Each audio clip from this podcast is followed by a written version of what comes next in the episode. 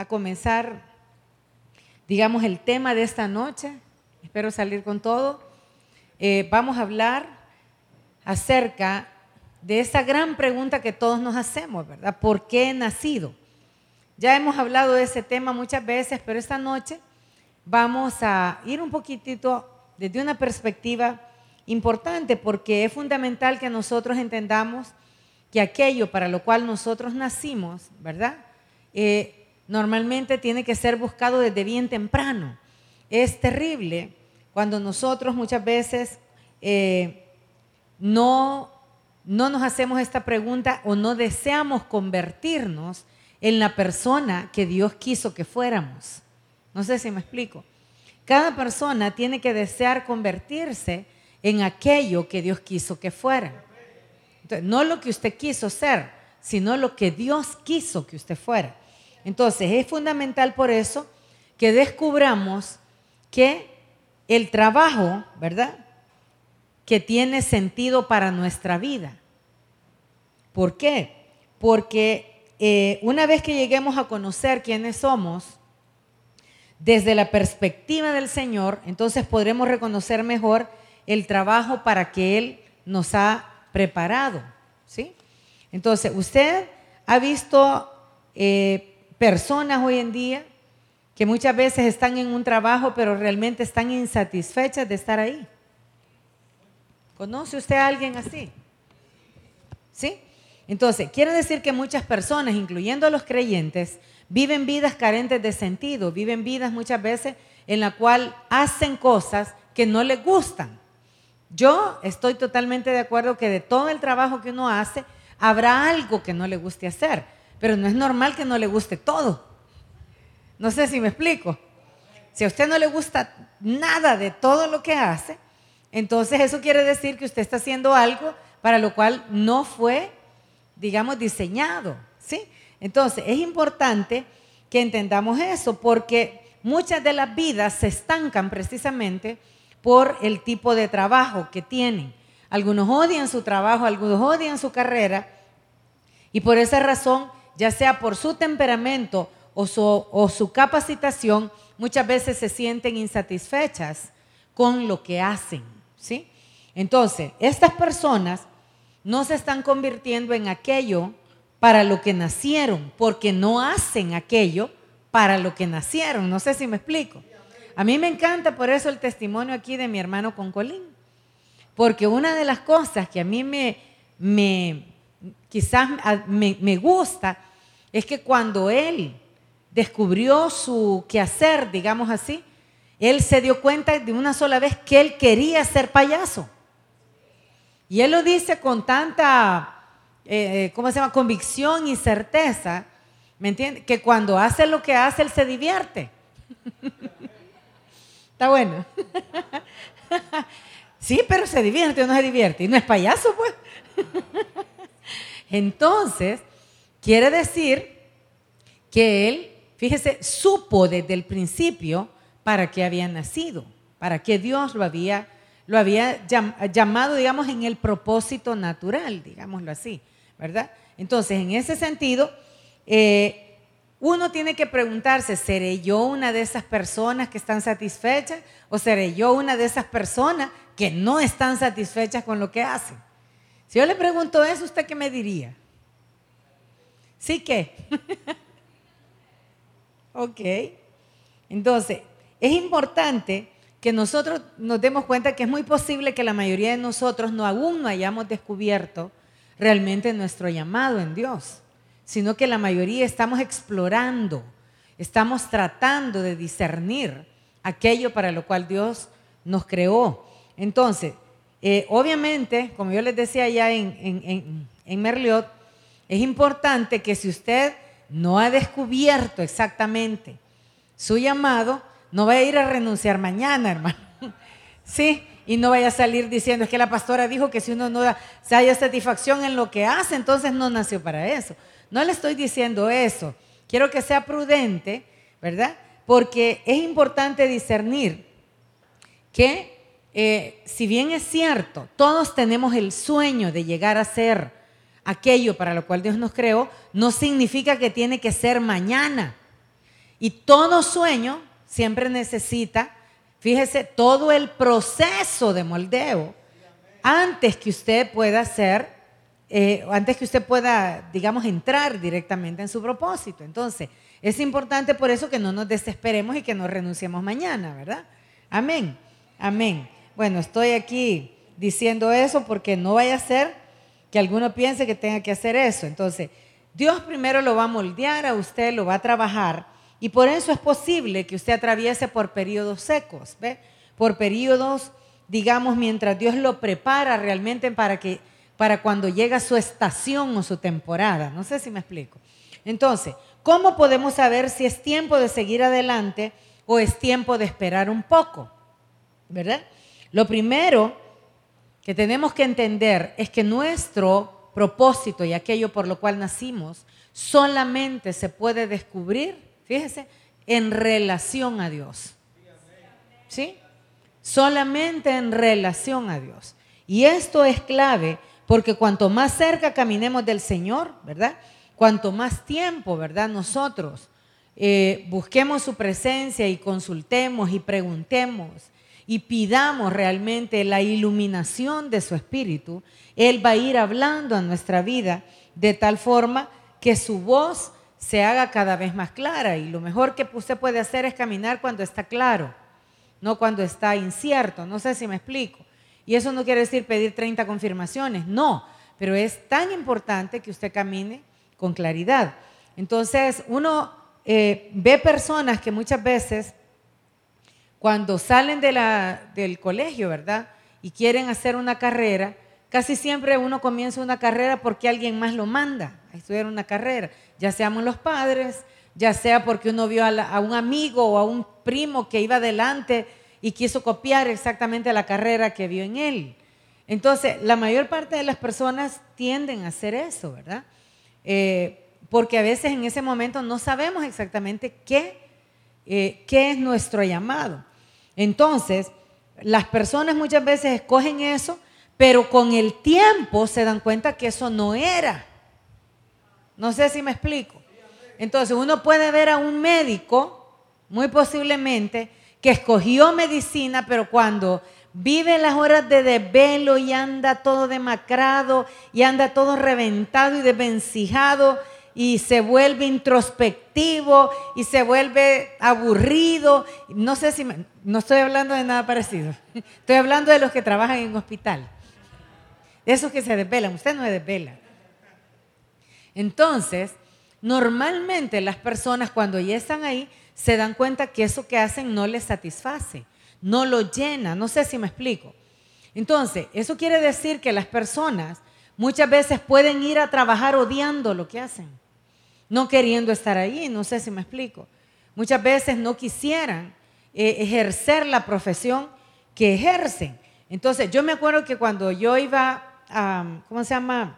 a entrar a la universidad nos hicieron un examen vocacional. Y a mí me ayudó tanto, pero tanto. Fíjese, la pregunta que me hicieron y fue que me dijeron, ¿dónde usted, eh, en cuál de estos tres escenarios usted siente que se, se aproxima, ¿verdad? Donde usted le gustaría trabajar.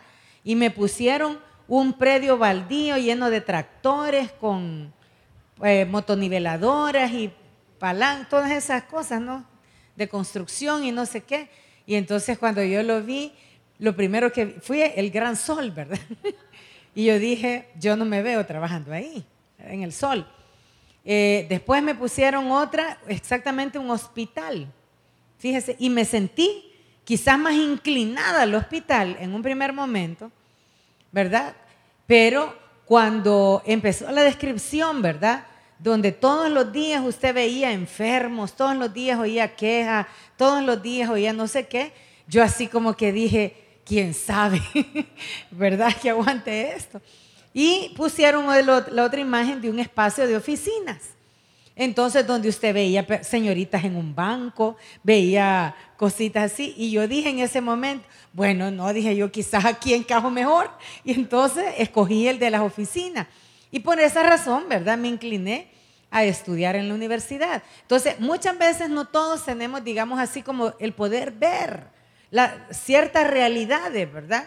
De para qué nosotros, digamos, eh, nacimos o hacia qué Dios nos ha orientado. Obviamente lo del hospital hoy lo entiendo. Fíjese, aquí es donde más enfermos me toca ver. y aquí es donde más quejas recibo. Entonces, ahí me di cuenta que por eso esa inclinación, quizás allá remotamente la estaba queriendo evadir, ¿verdad? En mi consciente, pero, pero bueno, uno puede ver que puede ser que su motivación primeramente haya sido solamente el deseo de ganar dinero, ¿sí? El deseo, y por, lo general la gente escoge algo porque tiene una inclinación hacia lo que puede obtener, hacia lo que puede ganar, ¿verdad? En una carrera profesional. Eh, normalmente por eso dicen, mira, ¿y, en, ¿y queda más dinero? Dicen cuando van a estudiar. La gente no pregunta. O la otra gran pregunta, ¿y tiene matemáticas? Esa es la palabra que hace que la gran mayoría de personas tomen decisiones, imagínense. Entonces, ¿por qué? Porque casi siempre tenemos criterios de escogitación eh, bastante, digamos así, eh, no muy inteligentes, diría yo, ¿verdad? no muy inteligente. Entonces, obviamente, el corazón no está ahí. El corazón no está involucrado, están involucradas otras cosas, pero no está puesto realmente en lo que hacen. Entonces, lo mismo puede decirse de muchas personas que se dedican a cualquier carrera, ¿verdad? Cualquier profesión. Pueden ser leyes, pueden ser ingenieros, pueden ser eh, a lo mejor abogados y todo ese tipo de cosas que normalmente no están realizados con lo que hacen porque a lo mejor trataron de cumplir el sueño de alguien más, trataron de correr la carrera de alguien más, trataron de, muchas veces de ocupar el puesto del padre, no sé si me explico, que, que estaba dejando la profesión. Entonces, Dios no desea vernos ir por la vida en una búsqueda vana del propósito, ¿sí? sino que Él desea que conozcamos nuestro propósito y realmente eso nos encaje y nos quede bien, al punto que nos sintamos satisfechos. ¿sí? Por esto este tema es importante. Y una de las cosas que la Escritura dice, ¿verdad? Es que todo comienza desde bien temprano. Eh, y póngame ahí, por favor, Eclesiastés 12 del 1 al 6 al 7. Y no sé si vamos a tener lista la imagen que te pedí. Ok. Cuando te avise. Eclesiastés 12, del 1 al 6 al 7. Dice, acuérdate de tu Creador en los días de tu juventud, antes que vengan los días malos y lleguen los años de los cuales digas, no tengo en ellos contentamiento. Fíjese qué interesante, aquí esto está hablando de todas las etapas de la vida. Le habla a un joven y le dice que es en la juventud donde uno tiene que acordarse de Dios para preguntarle a Él, o por qué un joven tendría que acordarse de Dios, o comenzar su carrera de la vida eh, tomando o reconociendo a Dios.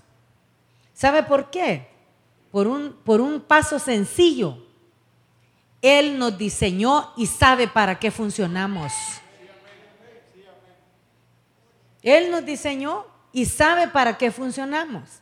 Por lo tanto, la pregunta correcta es preguntarle a Dios, ¿para qué fui diseñado? Porque yo voy a responder exactamente a eso, para lo cual yo fui diseñado. Entonces dice, eh, antes que lleguen los días malos, será, mis hermanos adultos, ya mayorcitos así, que en la vida hay, hay días malos.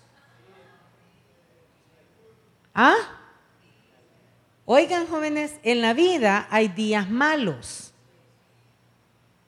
Y Dios nos lo advierte por anticipado. No está diciendo, no, eh, por si acaso hay días malos. Está diciendo, para cuando vengan. ¿Qué quiere decir eso? Que van a venir, pero no sabemos cuándo. ¿Por qué anda usted una llanta de repuesto? ¿Por qué anda usted una llanta de repuesto? Ah, porque seguramente alguna vez se le va a pinchar, pero no sabe cuándo. Pero lo más seguro es que más de alguna vez le va a pasar. A eso se refiere. Por eso es importante ver que Dios dice, acuérdate de tu creador antes que se rompa. Ah, no, perdón. Y vengan años en que digas, no encuentro en ellos placer alguno, no encuentro en ellos contentamiento. ¿Será que hay un momento en la vida en el que el ser humano, después de haber existido, después de haber estado en la tierra, después de haber hecho muchas cosas, ¿sí? puede experimentar que eso no le satisfizo? Que todo lo que usted hizo, el tiempo que invirtió, los recursos que invirtió, eh, el sudor que cargó, las complicaciones que tuvo, no sé si me explico. ¿Sí? Uno puede terminar, y lo dice la Escritura, acuérdate de tu Creador, dice en los días de tu juventud, para que cuando vengan los días malos no digas, no tengo en ellos contentamiento. Quiere decir que cuando nosotros no estamos en aquello para lo cual fuimos diseñados, no tenemos contentamiento. No disfrutamos lo que hacemos. No disfrutamos el trabajo, no disfrutamos los desafíos de ese trabajo, no disfrutamos las conquistas, no disfrutamos incluso los inconvenientes. No sé si me explico. Entonces, es importante que entendamos que por eso Dios tiene un propósito para cada uno. Y hay algo que debemos entender, que ese propósito no es igual. Ese propósito seguramente en el papel o en el rol de cada uno es distinto para cada uno. ¿sí? El suyo es distinto al mío y al de cualquier otra persona. Entonces, ¿por qué? Porque Dios ha predestinado una parte para usted que solo usted puede actuar. ¿Sí? Entonces, esa parte es la parte invariable de la oración, digamos así, que solamente usted puede actuar. ¿Se ha fijado que cuando los niños muchas veces salen así en las escenas aquí, usted ve diferentes comportamientos en ellos? Yo aquel día estaba viendo, cuando hicieron lo de la Navidad, estaba viendo, ¿verdad? Y los veía todos en, su, en sus conductas. Y cómo ellos al ponerse en escena actúan de maneras tan diferentes. Entonces, uno de ellos, normalmente, hay unos que puestos en escena tienen miedo.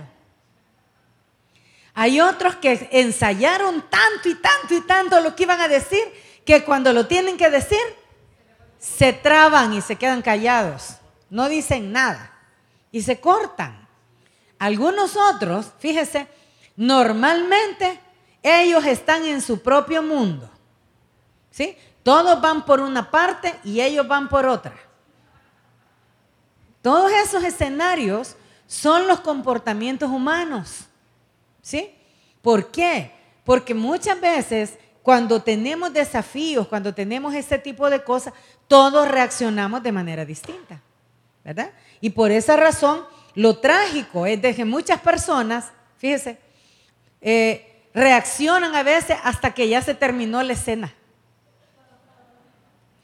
Hasta que terminó ya el, el número, ¿verdad? O el punto, ellos reaccionaron. Y entonces toca salir de la escena. Entonces Dios nos llama por eso a acudir a Él para que nos guíe. Y por eso la Escritura dice allá en Proverbios 3, 5, 6, dice, confía en el Señor. ¿Sí? Véalo, por favor, si lo puede poner. Proverbio. fíjate de Jehová de todo tu corazón y no te apoyes en tu propia prudencia. Entonces, si confiamos en Dios, y obedecemos su voluntad, Él dice que Él nos pondrá en la escena en el momento adecuado para que desempeñemos el papel que debemos desempeñar en la vida. No sé si me doy a entender. Él nos pone en la escena para que desempeñemos el papel que debemos desempeñar en la vida. Un papel que Él preparó para nosotros. Dígame amén, dígame algo. Dios preparó un papel dentro del escenario que Él montó. Ha preparado una actuación para que usted haga. Yo no sé, pero cada músico tiene ahí su instrumento, fíjese. Y muchos pueden decir, ¿verdad? Que hay instrumentos más importantes que otros. En realidad no los hay. Cuando usted arma una, una, una melodía, Lo único que todo, todo esto tiene que ver es con crear armonía y belleza musical. Y no importa si usted es un pito. Y lo único que tiene que decir es pip, pip.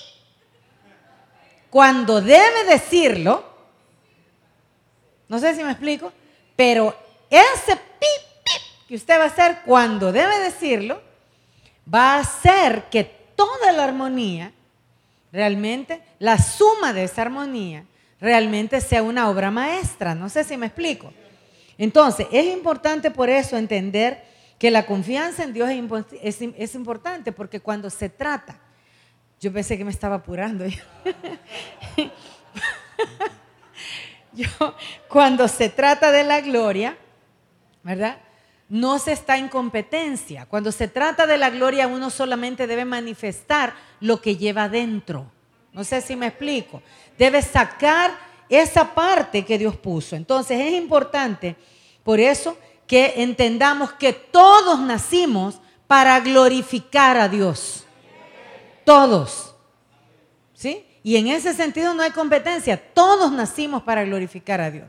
Cada uno dentro de su propia gloria. No sé si me explico. Entonces, por eso es importante entender esto, ¿verdad? A simple vista, ¿cuántos han visto, por ejemplo, una semilla de manzana. Bueno, la semilla de manzana es una semilla bien chiquitita, fíjese, que cuando eh, usted la mira y para el ojo nuestro, ¿qué representaría o qué valor tendría una semilla de manzana? ¿Mm? Oh, sí, me están hablando como expertos sembradores. ¿Qué, pasaría si usted ve una semilla de manzana ahí tirada en su cocina? ¿Ve? La bota. ¿Por qué?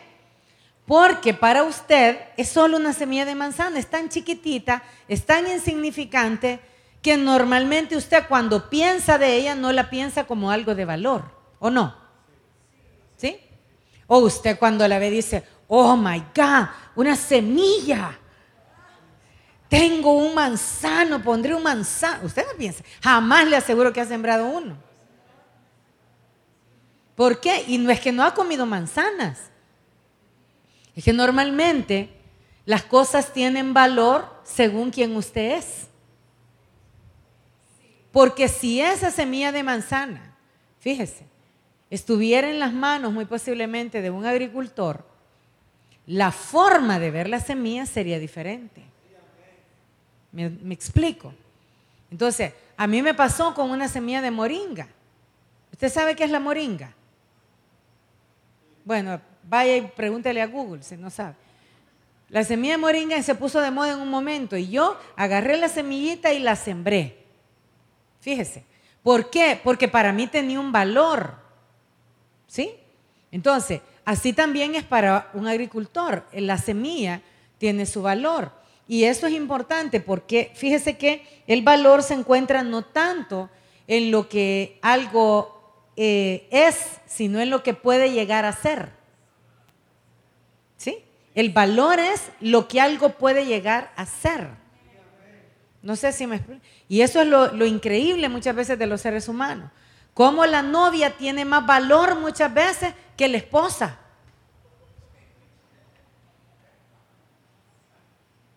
Sí. Cuando son de novios, ¿dónde te pongo que el sol no te dé? ¿Mm? No vayan a decir amén. Pero cuando se casan, ¿cómo? ok. Entonces, las cosas como que se van perdiendo de valor. No sé si me explico. Entonces, debemos saber que el valor se encuentra no tanto en lo que algo es, ¿sí? Sino en lo que puede llegar a ser. Allí está el verdadero valor. Por eso la semilla de manzana realmente es chiquita y eh, nosotros necesitamos comprender por eso la óptica de Dios. Porque la óptica de Dios es dar todo en semilla. Ay, Dios, esta es la hora donde usted debería haber entendido algo. La óptica de Dios es darle todo a usted en semilla. Por eso Dios no le va a dar un palito de pisto, le va a dar una idea. No sé si me explico. Y a partir de esa idea, usted la va a sembrar, la va a regar, va a dejar que le mete el sol, va a, desmontarla, va a deshiervarla, ¿sí? Y la va a cultivar hasta que llegue a ser aquello que dé fruto. ¿Sí? Entonces, es importante por eso entender los principios divinos, porque el principio de la semilla es un principio que debe ser entendido para que nosotros podamos caminar en él. ¿Sí? Entonces, toda semilla, lo primero que necesita es un buen entorno. ¿O no? ¿Sí? Todo lo que usted siembra necesita tener una buena tierra o ponerse en una buena tierra. Entonces, esa buena tierra, fíjese, eh, normalmente no basta solo la tierra, usted necesita regarlo, necesita eh, normalmente desmontarle, ¿verdad? Las malas hierbas que salen ahí, necesita normalmente ver que el viento no se la bote, ver que a lo mejor el sol, ¿verdad? Le pegue, ¿sí? O reciba la cantidad, o reciba la lluvia. Entonces, quiere decir que todo esto necesita un clima apropiado. Toda semilla necesita un...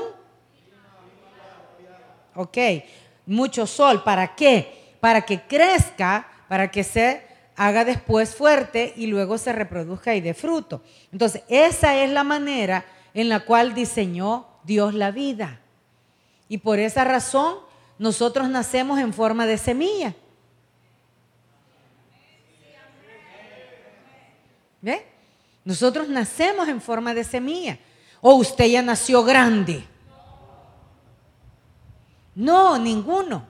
Todos nacimos en forma de semilla y vea si hasta la forma tenemos de frijol. Sí, así. ¿Y qué pasa? Empezamos, fíjese, a salir. Quiero que vea, si me puede poner el video, por favor, me encantó esto, que alguien me lo mandó ahora. Y se los quería compartir, a lo mejor usted ya lo vio, pero quiero que vea cómo Dios nos, nos, nos hace entender la vida.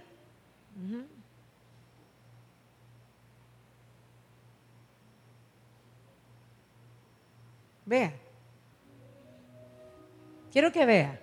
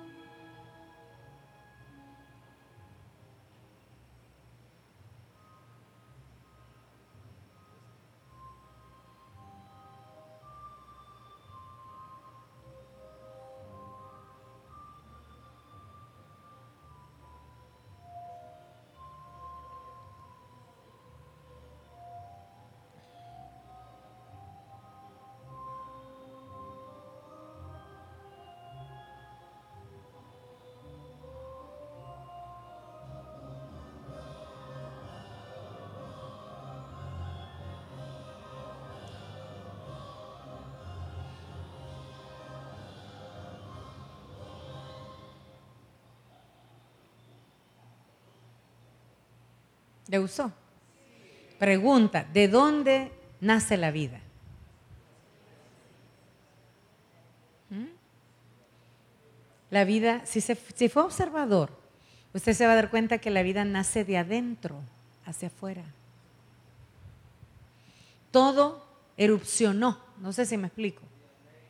Cada cosa que usted ve va saliendo de adentro hacia afuera, ¿sí? Entonces erupciona. Entonces, ¿por qué? Porque así es como Dios obra. Él siempre ve lo que algo va a llegar a ser. ¿Sí? Él siempre ve lo que algo va a llegar a ser. Por eso, Él programó el crecimiento de todos los seres vivos, Él programó todas estas cosas. Entonces, en una ocasión, Dios le dijo a un hombre, ¿verdad? Le hizo una promesa cuando él ya había perdido la capacidad, fíjese, de producir vida. Y ese hombre fue Abraham. Todos conocemos la historia, ¿sí? Entonces, cuando Dios le habló a Abraham y le dio la promesa del hijo, él ya estaba bastante mayor, muy posiblemente 75 años. Y dice que la promesa fue alcanzada cuando él tenía 100. Es decir, pasaron 25 años, eh, digamos, eh, esperando, expectando, eh, consolándose, a lo mejor levantándose, pero él nunca desmayó en su expectativa. Entonces, él esperó y de dónde cree que realmente él pensaba que iba a venir. Por alguna razón Abraham nunca, fíjese, nunca pensó que eso iba a venir de él. Él, él esperaba de Dios, pero ¿sabe qué es lo curioso? Que el hijo vino de adentro, ¿sí? Que él pudo engendrar. Entonces, y así fue como él se convirtió en el padre de la fe, ¿sí? Y eso, esa palabra convertirse en, nosotros casi siempre la asociamos a aceptar a Cristo, ¿verdad? Porque debería ser una conversión de la maldad, fíjese, a la justicia. De ser malignos nosotros, de ser corruptibles o corruptores, a convertirnos realmente en hijos de Dios de la misma naturaleza de Dios. ¿Sí? Sin embargo, la palabra conversión aquí tiene que decir es llegar a convertirse en. Y es así como todo, si usted es observador, se va a dar cuenta que Dios todas las cosas las convierte en algo mayor. No sé si me explico. Entonces, a través de un proceso, a través de algo. Entonces, por eso en las personas que nosotros somos, fíjese, lo somos interiormente y de adentro tiene que salir esa vida hasta que se manifieste y nos convirtamos en aquello que Dios dijo que íbamos a hacer. No sé si me explico. Por eso la vida, la gloria que Él ha puesto, la ha puesto adentro de nosotros. ¿Sí? Y esa gloria obviamente sepultada por la vida errática y de pecado, no puede salir si no es en relación con Dios. Pero cuando Dios entra en nuestra vida, entonces esa vida puede resucitar, puede salir de adentro de nosotros y darle paso a una nueva persona y que hace, oiga bien, que nosotros nos convirtamos en lo que Él quiso que nosotros fuéramos. ¿Sí? Por eso es importante entender que el deseo de Dios, fíjese, es que de adentro de nosotros brote, brote la verdadera identidad con la que Él nos creó. Por eso todos necesitamos el entorno protector de la presencia de Dios. Todos necesitamos la nutrición, el riego. Pero ¿qué dice la Escritura? Que el crecimiento lo da Él. ¿Sí? Que el crecimiento no es algo que usted procura. Por eso la Escritura dice también, ¿Quién de ustedes puede añadirle un codo a su estatura? Solo los tacones altos, ¿verdad? Pero la verdad es que no, en, cuanto a crecimiento, el crecimiento lo da Dios, usted no se tiene que forzar. ¿Sí? Porque eso es un proceso natural que Dios estableció para cada uno de nosotros. Entonces, ¿qué si lo alentamos? a que absorba los nutrientes, a que se alimente, a que se cultive, a que usted aprenda, a que esté continuamente absorbiendo los nutrientes de la palabra, del conocimiento de Dios, para que usted pueda crecer, Dios pueda darle ese crecimiento, ¿sí? Entonces, es indispensable por eso que nosotros veamos que en cierto sentido, cada uno de nosotros necesitamos entender lo que significaba Edén, lo que significaba esa presencia, ¿verdad? Rodeando, era el entorno donde el hombre vivía. Y usted no va a poder avanzar, no va a poder prosperar, no va a poder sacar de adentro, fíjese, lo que Dios quiso que usted fuera, ni hallar satisfacción en lo que hace hasta que usted se ponga de acuerdo con ese plan original que Dios diseñó para su vida. Usted puede hacer muchos trabajos en la tierra, ¿sí? Por dinero, por necesidad, por lo que sea. Pero usted nunca va a experimentar satisfacción hasta que usted realmente se pueda adherir a los planes eternos, a lo que Dios dijo que usted debía hacer. Ese plan le puede satisfacer, ese plan lo puede sentir, lo puede llevar a usted a hacer todo lo que usted deseó ser. No sé si me explico. Es importante que entendamos que en ese sentido las decisiones que tomamos todos los días, fíjese, afectan el entorno que vivimos, afectan el entorno que respiramos. Además del crecimiento, usted tiene que cuidar la salud del árbol. Porque un árbol no solo se compone de que crezca. Yo he tenido, y le digo porque yo tengo un, árbol ahí en mi casa que lo cuido. Y ese árbol, hoy que me mudé nuevamente de casa, cuando llegué me di cuenta que tenía plaga, ¿sí? Tenía una plaga. Y lo mandé y lo volé todo, ¿verdad? Y comencé a ponerle cosas ahí para que se sanara.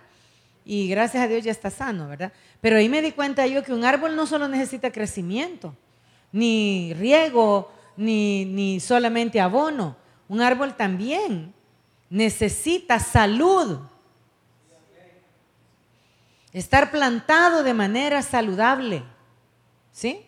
Por esa razón, ¿verdad? Hay factores que, nosotros tenemos que tomar en cuenta porque ese árbol, ¿verdad? Nosotros somos, dice la escritura, árboles de justicia, plantío de Jehová, eso dice.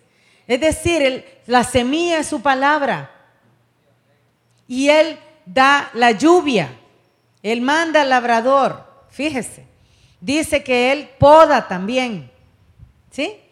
Dice que por eso nosotros nos convertimos en árboles de justicia. ¿Sí? Pero también tenemos que ser árboles saludables. ¿Ve?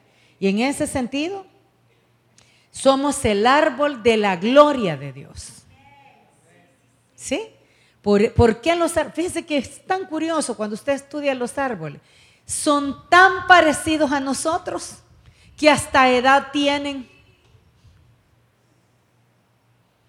Usted los tala así por en medio y usted le cuenta todos los anillos y ese es el número de años que ellos han vivido. Llevan un registro de los años, así como usted también.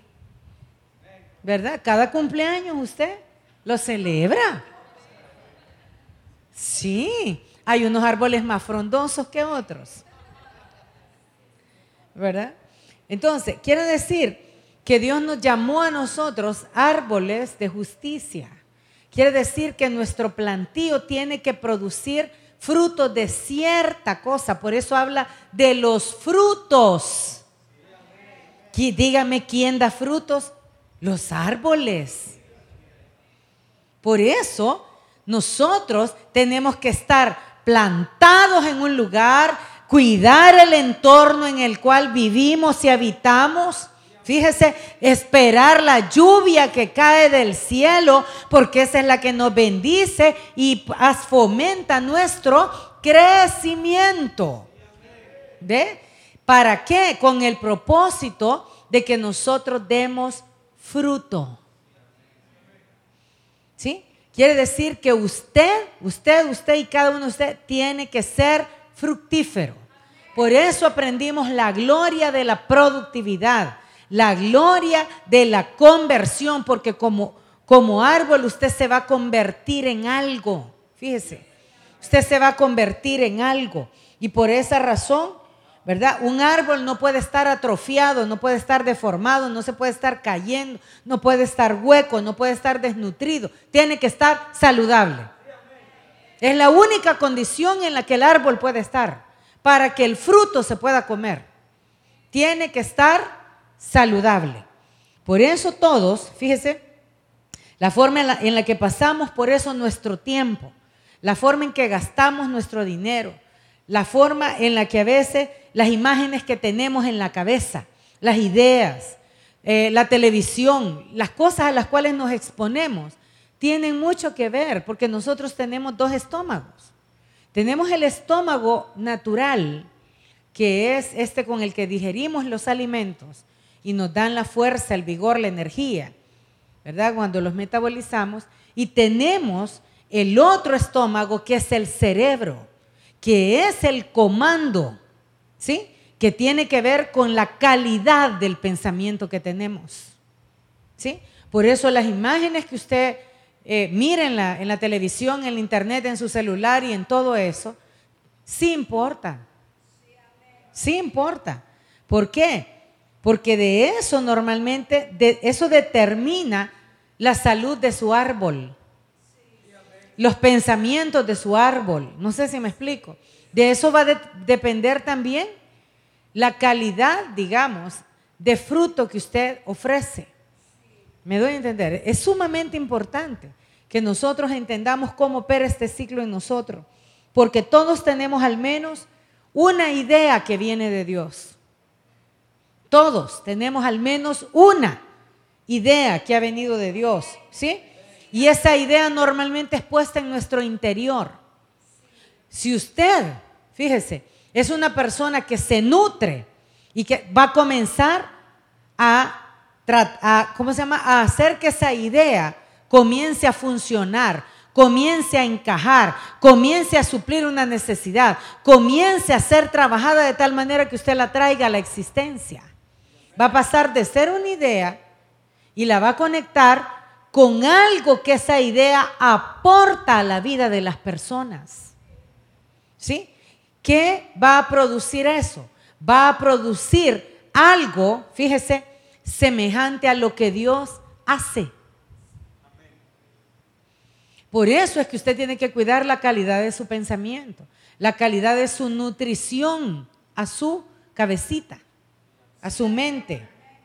Entonces, Dios ha plantado en nosotros sueños, Dios ha plantado en nosotros eh, esperanza, ha plantado ideas, ha plantado en nosotros pasiones, imaginación.